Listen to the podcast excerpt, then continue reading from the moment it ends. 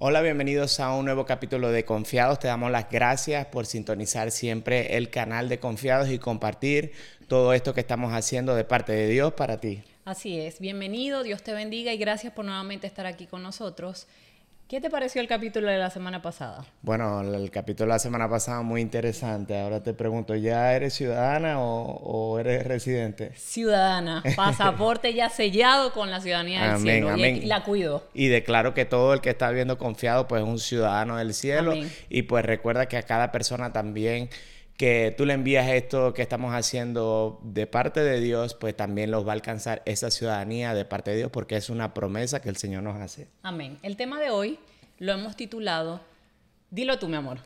Que no me siento. Ajá, dilo. No me siento enamorado. En la boca de los hombres a veces esa palabra pasa rapidito, o sea, es sencillo decirlo. No es que a las mujeres no nos pase, pero creo que en el hombre es fácil decir, ya siento que se me acabó el amor, no me siento enamorado. Partiendo de eso, ¿qué podemos decir?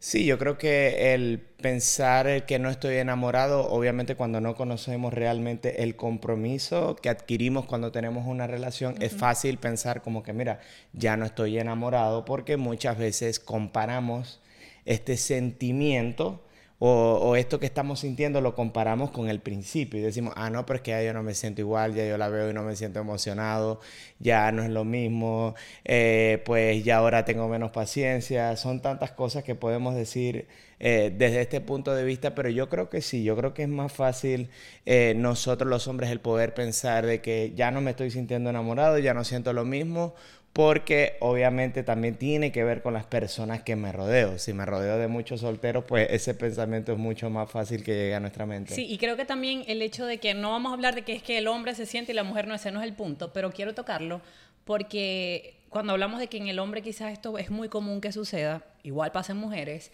es porque las mujeres somos más emocionales. Entonces para nosotras quizás nos cuesta un poco más desligarnos cuando ya se ha construido, cuando ya ha iniciado una relación. En el hombre, si la emoción no está en el tope, ya siente como que se me está yendo el amor, esto, esto no es lo que yo quiero vivir y ahí empieza a menguar quizás su interés y la intención de trabajar para que la relación funcione. Sí, es muchas veces también, eh, pues lo utilizamos para manipular muchas veces también y poder conseguir lo que nosotros estamos queriendo. Por ejemplo, hay muchas personas que yo conozco, yo también estuve en esa posición y eh, muchas veces uno lo hace para tratar de buscar lo que uno quiere, ya esto sea para hombre o para mujer. Si yo quiero pasar más tiempo solo, si yo quiero tener más tiempo para mí, si yo quiero solamente pensar en mí, tomo esta actitud egoísta, pues yo voy a, usar el, mira, no me siento enamorado, ya no es lo mismo, siento que ya no te soporto. Y yo creo que lo mejor es que vamos a dejar las cosas así. O sea, podemos comparar un compromiso de tanto tiempo con un sentimiento que muchas veces es temporario. Ahora, no quiere decir que tú no lo estés sintiendo, porque nosotros como pareja cuidamos tanto esa área de nuestras vidas que nosotros pues oramos todas las noches porque el Señor nos bendiga en nuestro matrimonio, porque nos sintamos enamorados, porque podamos ser ese esposo y esa esposa que ambos necesitamos ser. Entonces, cuando nosotros comenzamos a darle importancia y que creemos que lo que le pedimos al Padre, como dice la Biblia, Él lo hace en el nombre de Jesús, pues también tenemos que incluir este tipo de oraciones, que el Señor nos mantenga también ese fuego del amor entre nosotros, ¿no? Sí, sabes que algo que he notado durante este tiempo sirviéndole al Señor en el área de familias, de matrimonio, es que venimos con un concepto equivocado de lo que es el amor. Creemos que el amor es la emoción que sentimos al inicio de la relación y que mientras me sienta emocionado, mientras te vea y no me moleste nada de lo que tú haces, mientras la pelea termina en reconciliación, pues estoy enamorado y vale la pena estar contigo. Pero algo que he aprendido a través de la palabra de Dios y que lo viví en nuestro proceso es que el verdadero amor se perfecciona en los momentos donde la otra persona no merece ni siquiera que tú la ames. Incluso cuando tú mismo sientes ya no queda nada, es allí donde podemos empezar a conocer cómo nos ama el Señor. ¿Por qué? Porque dice la palabra que solamente cuando conocemos a Dios vamos a conocer el amor, porque Él es amor. Y es la realidad. Yo siempre le pongo un ejemplo a las parejitas y es que en el libro de Corintios se nos habla de un concepto de amor que muchas veces tú lo lees y parece imposible. O sea, es un concepto de amor que tú dices, wow, ¿quién puede amar así? Porque el amor es sufrido, el amor no siente envidia, el amor todo lo soporta, todo lo espera. Y tú dices, no, ya va, yo tengo un límite. O sea, yo puedo amar así por un tiempo, pero si no cambia la persona, lo dejo. Y eso me ministra el corazón, más allá de solo el matrimonio, que es el como, digamos, el escenario perfecto para perfeccionarnos en la forma de amar, es nuestra relación con el Señor. ¿Cuántas veces nosotras no somos, nosotros hemos sido esa persona que no merece ser amada, que una vez Él ha tenido ese corazón dispuesto y ese amor de decir, todo lo espero de ti, todo lo soporto de ti, no quiero nada malo para ti, no soy jactancioso contigo. El corazón del Señor es un corazón de papá, siempre nos cubre y nosotros volvemos otra vez quizás a fallarle, quizás a alejarnos de Él. Pero él, él perfecciona su amor en nosotros cuando nos da su amor y nos dice, ok, ya te equipé, ahora te toca a ti hacer tu parte. Sí, un amor verdadero, un, amor difícil. Eh, sí, sacrificado. un amor sacrificado. De hecho, cuando yo tuve la oportunidad de leer un libro donde hablaba con respecto a ese, a ese versículo, que pues no lo recuerdo ahora mismo el versículo, pero hablaba de que cuando muchas veces tengamos esa actitud egoísta con nuestra pareja, que iba un consejito, es porque cambiemos el amor por mi nombre. Leonardo no es jactancioso, Leonardo eh, es bondadoso. Entonces cuando nosotros podamos cambiar ese término, vamos a entender que pues muchas veces miramos lo que está haciendo nuestra pareja, pero no estamos viendo lo que nosotros estamos haciendo de forma incorrecta. Pero bueno, eh, volviendo al tema del amor y pues una de las cosas que yo veo también que es importante es vernos de quién nos estamos rodeando a la hora de decirle a quién eh, cómo nos sentimos. ¿Por qué? Porque muchas veces nos vamos a encontrar personas o amigos o supuestos amigos que nos van a ayudar o hacer más fácil tomar esa decisión que hay dentro de ti. Porque muchas veces la gente nos dice, amor, es que ya no me siento enamorado con la intención de decir, vamos a buscar ayuda, sino que es que ya no me siento eh, enamorado, quiero acabar con todo. Quiero terminar con la relación porque ya no es lo mismo, ya me cansé. Pero déjame decirte que el matrimonio es la tierra más fértil que hay. Amén. Nunca es tarde para eh, sembrar en tu matrimonio, nunca es tarde para volver a comenzar.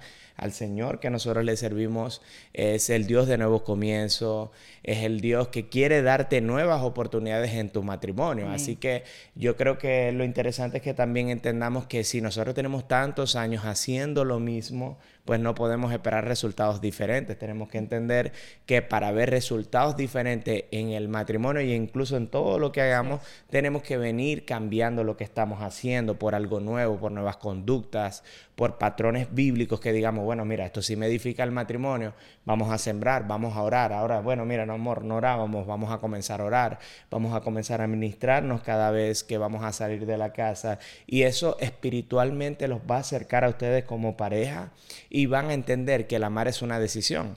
Y amar no es como me siento, amar es lo que yo le doy a mi pareja, amar es lo que yo, como tú lo decías al principio, es de darle a mi pareja aún cuando él no lo merece. Sí, hay dos cosas que yo he notado en, durante todo este tiempo que como que son repetitivas en el patrón de cuando las personas dicen ya no siento, ya no me siento enamorado. Y pasan dos cosas particulares que he notado. Uno, que nadie quiere dar el brazo a torcer, o sea, nadie quiere ser el que tenga que morir a lo que cree, que sea el otro. O sea, que sea la otra persona la que vea las cosas como yo las veo. Y la otra es que nadie quiere tomar la iniciativa de decir, ok, yo voy a dar el primer paso. O sea, yo me sacrifico por los dos, yo me sacrifico por el matrimonio, y aquí no estoy hablando que tiene que ser la mujer. O sea, si el que se le reveló, el que lo notó, el que dijo, se me está yendo el matrimonio y no, me, no nos hemos dado cuenta o ya no estoy siendo feliz, en vez de la primera opción que el mundo nos da o nos enseña es, si ya no sientes amor, déjalo. Si ya no sientes amor, déjala. Vendrá alguien mejor. Pero cuando tú te vas a la palabra, es todo lo contrario a lo que el Señor quiere. Entonces creo que no nos queremos muchas veces sacrificar, aun cuando sabemos que estamos en medio de una situación que pudiese tener arreglo, pero si eso implica que yo tenga que cambiar mi forma de ver las cosas, que yo tenga que soltarte a ti el poder, porque es lo que muchas veces las parejas creen, entonces no, prefiero no hacerlo y que esto se termine como, o sea, terminemos como estamos. Y no nos damos cuenta que perdemos todos, porque tú me lo compartías hace poco y obviamente es algo que sé, cuando un matrimonio cuando una pareja se divorcia, no son afectados solamente ellos dos. O sea, la, la implicación de todo esto, las consecuencias, va para los hijos. O sea, para ustedes puede ser un divorcio, para los hijos, me compartías tú, significa, o sea, su mundo al revés. Para ellos es una desgracia, literalmente. Y yo sé que aquí van a salir los que dicen, pero es que es preferible estar separados que estar juntos.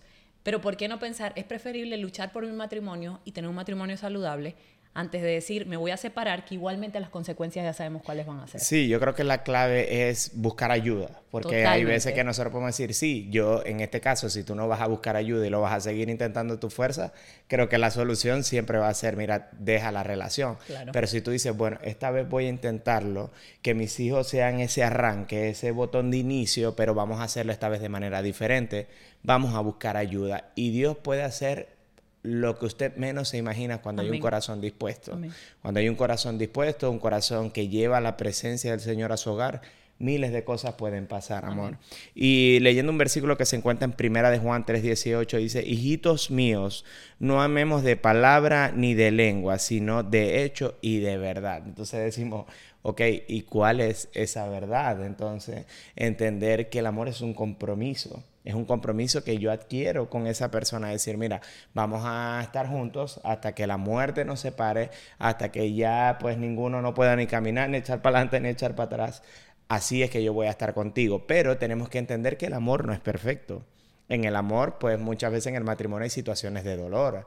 En el matrimonio hay situaciones difíciles donde muchas veces te tocará a ti cargar con esa parte del matrimonio, pero en otros momentos va a haber la otra persona va a sacar adelante el matrimonio, porque yo creo que eh, es bien importante entender que en el matrimonio nosotros no podemos ceder espacio. Nosotros en el matrimonio siempre tenemos que tener una actitud a la ofensiva. O sea, si yo me estoy sintiendo diferente, si yo siento que yo no estoy teniendo paciencia, yo tengo que ser eh, sabio, tengo que ser, como dice la palabra, dice astuto como serpiente, en este caso decir, ella va, yo no me estoy sintiendo igual, me está, lo, ya esto no me estoy sintiendo de la misma forma, siento que tengo menos, menos paciencia, porque tenemos que usar el autoexaminarnos para saber, wow, ¿y por qué yo no me estoy sintiendo enamorado? ¿Qué estamos haciendo? que pues yo no me siento enamorado al principio y como lo decía, en un momento nosotros estuvimos en ese punto, en un momento pues yo había herido tanto a mi esposa que ella no podía sentir nada por mí. O sea, y yo también era como que, yo era como que la parte más fácil. decía, ya le he hecho tanta cosa que lo mejor es que esto se acabe hasta aquí, ¿no? Pero creemos en un Dios, como lo decía anteriormente, un Dios de nuevos comienzos, un Dios de nuevas oportunidades y para su gloria y amor, ahorita estamos viviendo nuestro mejor momento desde que decidimos hacer algo diferente, que fue poner a Cristo Jesús en el centro de nuestro matrimonio. Sí, amén, mi amor. Y algo que me llama la atención del versículo que compartes es que dice que no amemos de palabra ni de lengua, sino de hecho y de verdad. Y creo que eso es una regla que cada uno de nosotros debe tener, porque fácil es decir te amo, decirle a todo el mundo te amo, poner en redes sociales te amo, estoy enamorado, este es el mejor esposo del mundo, pero en la práctica no lo estamos viviendo. Y muchas veces debemos entender que la forma en que yo creo que te estoy amando posiblemente no es la que te hace sentir amado. Entonces, cuando nosotros trabajamos en nuestra comunicación y soltamos todo ego y todo deseo de que o sea, las cosas son solo como yo las puedo ver y me, enfoco más en decir, ok, ¿cómo te sientes tú amado? ¿Qué cosas puedo hacer yo para que tú te sientas amado? Y de esa forma, aunque no lo quiera o aunque yo no lo entienda, decir, ok, esas son las cosas que yo voy a hacer, pues es allí donde el Señor añade. Y esto lo quiero respaldar con el versículo que tengo aquí. Es primera de Pedro 1.22 y dice, habiendo purificado vuestras almas mediante la obediencia a la verdad por medio del Espíritu, hasta llegar a un amor fraternal no fingido. Amaos unos a otros entrañablemente de corazón puro. Algo que yo puedo testificar aquí y te lo quiero compartir y me gustaría que sea algo que incluso si puedes allí anotarlo y meditar en esto que te voy a decir, lo hagas. Busca primera de Pedro 1.22. Aquí dice algo. Dice, habiendo purificado vuestras almas mediante la obediencia a la verdad. La verdad es la palabra de Dios. Y para nosotros ser purificados y nosotros poder ver las cosas como Él las ve, tenemos que ser transformados a través de la palabra. Entonces, muchas veces nos desgastamos diciendo, es que ya no lo amo, ya no me siento enamorado, ya no me siento enamorada. Pero nunca has tomado la palabra de Dios y te has sentado a ver, ok, ¿qué me está pidiendo Dios? Yo he sido la esposa que Dios quiere o dice en su palabra. Yo he sido una esposa sujeta, yo he sido una esposa servicial, yo he sido una esposa perdonadora, yo he sido una esposa preocupada. Lo he sido condicionalmente, lo he sido si recibo lo que me tienen que dar yo, tú, el hombre, yo he sido un esposo que ama a su esposa tal cual es, yo he sido un esposo que le he dado el primer lugar y aquí infinidad de cosas que vean los capítulos anteriores, ya lo hemos hablado. Entonces, cuando entendemos esto, cuando yo soy obediente, y tú y yo lo vivimos. Cuando tú y yo somos obedientes a lo que Dios nos exige. obediente a Dios, para que ellos entiendan que no es obediente a la pareja. No, cuando tú y yo somos obedientes a la palabra de Dios, que es lo que dice Primera de Pedro, obediencia a qué? A la verdad, por medio del Espíritu. Esto no se puede lograr nosotros solos. O sea, esto es la ayuda del Espíritu Santo en nosotros. Soy obediente a esa verdad. ¿Qué va a pasar?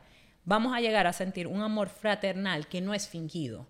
Por eso es que muchas veces, yo esto lo he compartido con las mujeres que hacen devocional conmigo, y les digo que en una oportunidad yo eh, te iba a preparar un desayuno y yo sentía que tú no te merecías que yo te hiciera el desayuno. Y yo decía, no se lo quiero hacer. Y el Señor hablaba a mi mente y es, se lo vas a hacer y con excelencia. Y yo no, porque yo voy a ser hipócrita si yo le hago eso que no siento que le tengo que hacer. Y su, la palabra que vino a mí fue, no llames hipocresía lo que para mí es obediencia. Y es allí donde yo entendí que cuando Dios me pide algo, yo lo tengo que hacer por amor a Él y por obediencia, porque el que es hipócrita lo hace por querer algo a cambio, pero no lo hace porque obedece a un Dios. Amén, amén, amor, poderoso eso. Ese fue el día que pasé el día en el baño, ¿no? no, mentira, es broma, es broma. Pues volviendo a algo, mientras estabas hablando, meditaba en el versículo que estaba leyendo eh, de Primera de Juan 3.18, dice, hijitos míos. O sea, el Señor nos está llamando hijos. Y yo creo en un Dios que es amor. No es el love is love, que, que estás en el pecado y te revuelcas en el pecado y te sigo amando. No, Dios es amor. ¿Ok? Ahora, porque Él es amor. No es, no es que love is love y yo aguanto lo que sea, no. El Señor es amor, pero ah, fíjate que aquí nos dice, hijitos míos. Y nosotros tenemos que entender que, eh, o poder hacer una comparación, y es que lo más normal es que nosotros sigamos lo que nuestros padres han alcanzado en esta tierra. O sea, es decir, que probablemente si mi papá es doctor, yo muy probable que me vaya a inclinar a esa área, pero a la misma vez cualquier área que yo me vaya a dedicar voy a tener muchas cosas, muchas características de mi padre. O sea, yo van a ver muchas cosas que va a decir, se parece al papá, igualito al papá, la forma de actuar es la misma del papá. Y por esa razón, el Señor en Primera de Juan 3:18 nos dice, hijitos míos, no amemos de palabra ni de lengua, porque Él no nos ama a nosotros de esa manera. Si nosotros creemos, ¿verdad? Si hemos aceptado al Señor en nuestro corazón, tenemos que entender que volvimos a nacer de nuevo y que ahora esa parte eh, negativa o ese, e, e, ese pasado que nos había traído hasta aquí ya no es parte de nosotros. Obviamente, ahora no, es que se borró borrón y cuenta nueva, pero espiritualmente hemos vuelto a nacer. Ahora hemos nacido con un Padre que nos da esa identidad y nos dice, bueno, hijo mío, mira, yo soy amor, ahora yo te voy a dar de este amor para que tú lo puedas compartir, porque ese amor si es sin interés, ese amor aunque estemos en el pecado nos, nos, perdona, es un amor desinteresado, un amor que pues no busca lo suyo, el amor del Padre. Entonces tenemos que entender que ese amor ha sido derramado sobre nuestras vidas para que nosotros lo podamos compartir con la persona que tenemos más eh, cercana a nosotros. En una oportunidad que estuvimos haciendo amor, el devocional de confiados, en uno de los temas hablábamos de que en cuanto a los mandatos del Señor sobre cómo debíamos amar, no debemos amar nada por encima del Señor. Amén. O sea, porque eso no es ni saludable ni para el que ama ni para el que es amado, para empezar. Pero no debemos amar a nadie por encima del Señor. Incluso en el segundo versículo, cuando le pregunta uno de los discípulos a eso, él le dice, ¿y cuál es el, el más importante? El segundo más importante le dice, uno muy igual al primero lo que es que ama a tu prójimo como a ti mismo.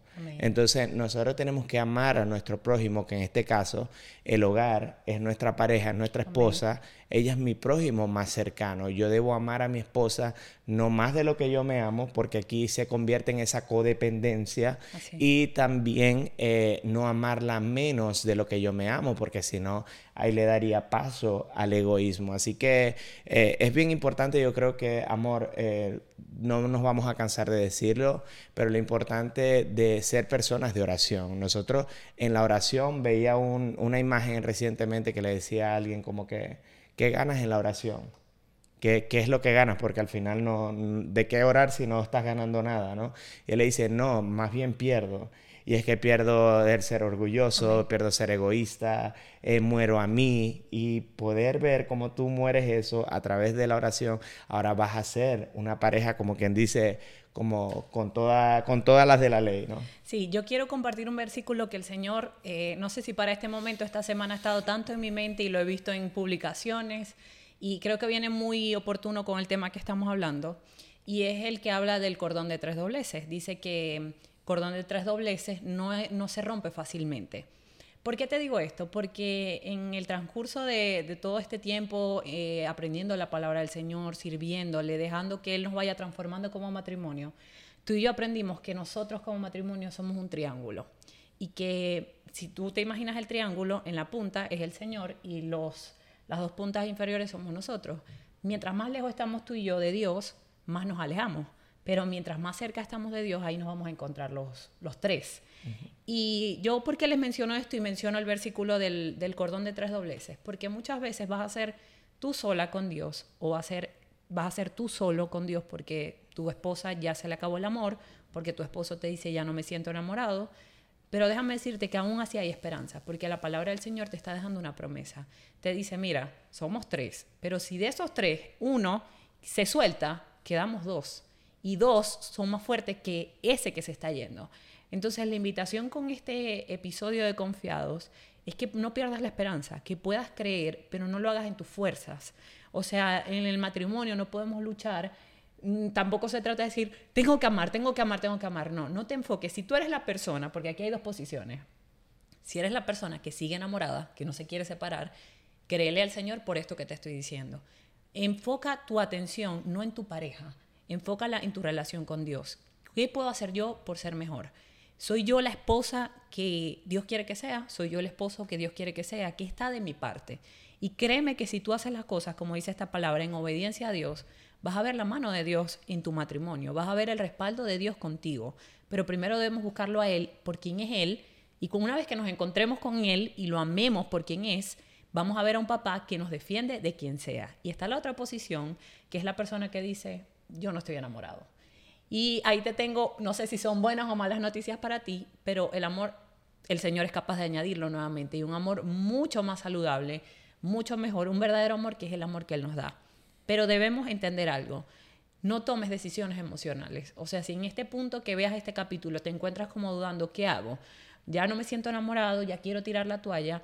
Antes de tomar una decisión, dale la oportunidad a Dios a que entre tu relación y deja que Él sea el que tome el control. Señor, yo no voy a decidir nada hasta que yo sepa que eres tú quien está teniendo el control. Te quiero dar una oportunidad, vamos a buscar ayuda. Y creo que hay muchas fuentes para buscar ayuda. Em, así que vale la pena, vale la pena luchar por nuestros matrimonios. Sí, claro que sí. Yo creo que el matrimonio lo es todo. El matrimonio es el inicio del Señor para la humanidad. Dios creó a Adán y Eva y fue, ahí vemos en la primera familia que el Señor quiso formar y donde dice, pues bueno, ahora reproduzcanse. Y ahí es donde comienza una, una linda historia para la humanidad. Bueno, después tuvo un final, o, bueno, que todavía no ha llegado, pero eh, pues la cosa se distorsionó un poco de la visión. Pero nosotros podemos decidir ser la visión que Dios quiere para el matrimonio. Como lo decía, el matrimonio perfecto no existe.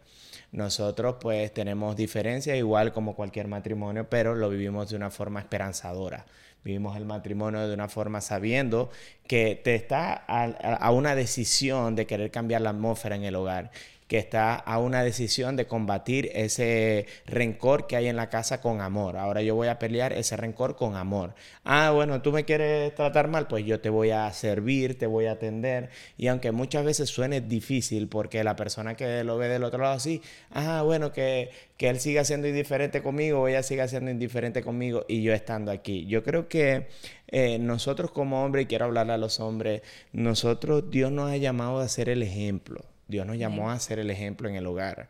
Y que muchas veces somos nosotros los que somos más rencorosos en el matrimonio. No voy a decir que las mujeres no sean, pero muchas veces nosotros somos esa persona que, ah, como yo soy el hombre, como yo soy esto, a mí sí me tienen que respetar, a mí sí esto se me tiene que dar, yo, yo, yo, yo, y nos convertimos en la persona más egoísta del mundo dentro del matrimonio con una mujer que le juramos amor eterno delante del Señor. Entonces tenemos que llenarnos del Señor completamente para que nosotros podamos recibir e, esa misión que el Señor nos envió y decir, bueno, yo voy a ser el de ejemplo. Ya lo hemos dicho en muchas oportunidades, mi esposa y yo nos permitimos eh, acostarnos, bravo, eh, es una decisión que tomamos, es una ley que practicamos o como se quiera llamar, o una autocracia o como usted lo quiera llamar, una dictadura. Ya es una regla de oro. ya es una regla de oro. ¿Por qué? Porque eh, nosotros entendemos que al siguiente día, pues yo me paro súper mal, cuando es, yo creo que me paro peor que como me acosté, pero la intención siempre es cuidar el matrimonio. Es decir, tengo que cuidar mi matrimonio con celo, tengo que ser cuidadoso de mi matrimonio, porque esto es lo que Dios me ha encargado a mí. Yo tengo que cuidar a mi esposa porque esto es lo que Dios me ha encargado a mí. Y si llega la noche y fue ella que, me, que, que se equivocó o fue de forma diferente, pues el que, si yo veo que el perdón no está llegando, yo lo doy, lo busco y digo, bueno, mira, porque muchas veces hay malos entendidos en el matrimonio. Y hay veces que ella, por tener una actitud egoísta, no se va a dar cuenta que fue la que falló, sino que ella está viendo las cosas negativas en mí. Entonces, este punto se trata de que puedas entender que estar, decir no estoy enamorado, pues es, es algo totalmente erróneo, lo estás viendo de forma emocional. Así es. La persona recuerda por tantas cosas que has pasado con tu pareja y bueno, y si tienes poco tiempo, eh, tienes que reconocer que la persona con la que te has unido, el Señor los ve a ustedes para toda la vida. Entonces ya eso es un motivo suficiente para decir, bueno, mira, vamos a luchar, vamos a sacar nuestro matrimonio adelante haciendo lo diferente, buscando, ok, vamos a buscar ayuda. Mi sugerencia siempre va a ser buscar ayuda de lo alto, buscar personas. Si tú dices, quiero ir a un psicólogo, trata de buscar un psicólogo cristiano, alguien que te pueda reflejar lo que es la familia, no alguien que te va a guiar para que tú puedas tomar una decisión de decir, bueno, mira, vete. Sí, totalmente de acuerdo contigo y yo quiero ir cerrando con esto. Y es que mientras te escuchaba venía un pensamiento a mí y es que en el mundo nosotros, y lo digo porque nosotros lo veíamos así, eh, y lo escucho de personas que, bueno, con las que he conversado sobre esto, en el mundo el matrimonio es básicamente un contrato, o sea, incluso ya hemos llegado yo lo Decía, yo lo sí, tú lo decías, y ya hemos llegado al punto donde dicen, pero ¿qué tanto? O sea, preferible vivimos juntos y no firmo nada porque cualquier cosa ya no, o sea, no tenemos, nos ahorramos ese paso. Si no funciona, no funciona, esto no es obligado y uno está por el compromiso de lo que uno siente. Y eso es una total mentira, porque para el Señor, desde que nosotros nos unimos eh, como parejas, que iniciamos una familia, que nos casamos, Él lo ve como un pacto. Y es allí donde quiero ir. Si a ti te hablan de un contrato, tú dices, bueno, tiene fecha de terminación. Si no se cumplen las létricas negras, pues yo me retiro así tenga consecuencias. Y a veces las consecuencias son extremadamente graves, como el caso de los divorcios. Pero cuando tú ves el matrimonio como Dios nos enseña en su palabra y es como un pacto, la relación que más eh, se me ocurre ponerte como ejemplo es la relación con un hijo. Mira, la relación con un hijo no hay nadie que la pueda romper. Tu hijo puede hacer lo que sea, lo que sea, y no hay nadie que diga el ex hijo. No existe, o sea, ni siquiera puede estar escrito porque no hay un concepto para eso, porque para el Señor es una relación de pacto. O sea, para el Señor es algo irrompible, eso no tiene nada que lo cambie. Si nosotros empezáramos a ver nuestro matrimonio de esa forma y yo entendiera que tú no eres un contrato en mi vida, que toda mi vida voy a estar contigo, en los momentos que tú falles no voy a ver como esta es la oportunidad de dejarlo porque esto nunca va a cambiar. No, es allí donde yo veo en ti la esperanza de decir, esta relación es para toda la vida. La tengo que cuidar, tengo que buscar resolver y me tengo que enfocar en que podamos disfrutarla. Porque si yo estoy esperando que me hagan feliz, pero yo no pongo mi parte para yo hacer feliz a la otra persona, estoy entrando en el concepto de amor que se sale de lo que nos enseña el Señor en su palabra, porque estoy amando de forma egoísta, pensando en lo que yo necesito, en lo que quiero para mí, pero no enfocándome en lo que la persona que está a mi lado necesita para sentirse amada. Amén, sí, ahí tú lo decías, eh, amarnos hasta la eternidad. Y yo recuerdo que antes yo le decía a mi esposa, ve que esto es hasta que la muerte nos separe. eh, pero ahora puedo darle gracias a Dios porque yo ahora le digo a mi esposa, bueno, y cuando este tiempo se acabe, arriba vamos a seguir estando juntos porque te amo y porque vivir el matrimonio con el Señor en el medio de verdad que es no, no, no, encuentro una palabra que pueda decirlo, pero es el plato más suculento que, que te guste. Y bueno, ya para cerrar, solamente quiero darte o, o, reiterarte el consejo de que te puedas autoexaminar. Muchas veces hay situaciones que giran alrededor de nuestro matrimonio, como la parte económica, que es muy importante también y que para las mujeres es, es bien importante, pero eso no puede ser un motivo para buscar una separación o darle eh, paso al enemigo para decir, mira, ven a mi matrimonio y acaba con todo lo que hay aquí porque estamos mal económicamente. Yo creo que lo importante es tener esas conversaciones incómodas donde podamos edificarnos, donde sin temor podamos hablar de qué es lo que nos está fallando de manera respetuosa, no acusando, no diciendo esto pasó por esto o esto va a pasar por aquello, sino siempre con un corazón dispuesto a mejorar, un corazón enseñable. Es todo lo que el Señor necesita. Así que este fue nuestro capítulo de confiados. Te invitamos a que lo compartas y que bueno, si estás pensando en eh, eso de que no me siento enamorado, puedas decirle al Señor, Señor, ven a mí en este momento y quita este pensamiento, cambia mi mente por la mente de Cristo. Así es, la invitación es que veas el capítulo, lo compartas con alguien más y no solo eso. Suscríbete a nuestro canal, apóyanos de esa forma, porque cada semana seguimos trayendo contenido para edificar tu vida, para bendecirte, bueno, para que el Señor lo haga y nosotros poder ser instrumento. Síguenos también en redes sociales, estamos como confía-dos, confiados.